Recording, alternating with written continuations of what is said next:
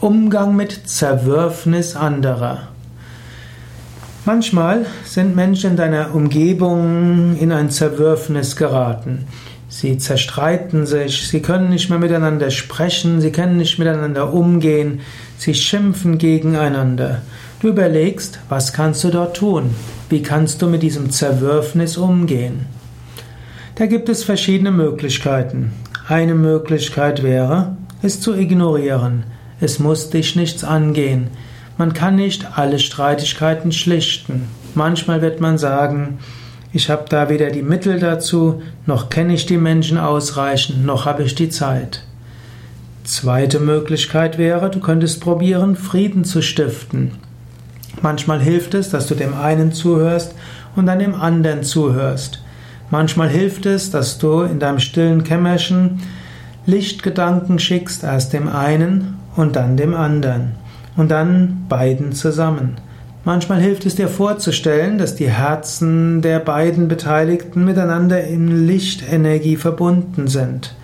Manchmal führt das dazu, dass die Menschen sich anschließend wieder besser verstehen. Manchmal hilft es, dass du die Menschen in eine Art Mediationsprozess führst, jemand Professionelles engagierst, der probiert, die beiden wieder zum Frieden zu bringen funktioniert leider nicht so häufig, wie man es gerne hätte. Manchmal wirst du es einfach akzeptieren müssen, da gibt es ein Zerwürfnis mit den beiden Menschen. Am klügsten ist es, wenn es irgendwo geht, haben die wenig miteinander direkt zu tun. Nach Möglichkeit sind sie in zwei verschiedenen Teams, mindestens in zwei verschiedenen Büros und dann ist auch okay. Manchmal musst du den Menschen auch sagen, wir brauchen euch beide.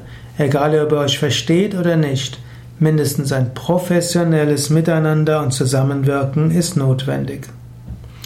Manchmal wird man sich daran erinnern müssen, wir haben wertvolle, wichtige gemeinsame Anliegen und diese sind wichtiger als persönliche Zerwürfnisse. Zum Wohl des gemeinsamen Anliegens muss man manchmal seine Streitigkeiten, Privatfäden ignorieren. Daran kann man auch appellieren, wenn Menschen ein kleineres oder größeres Zerwürfnis haben.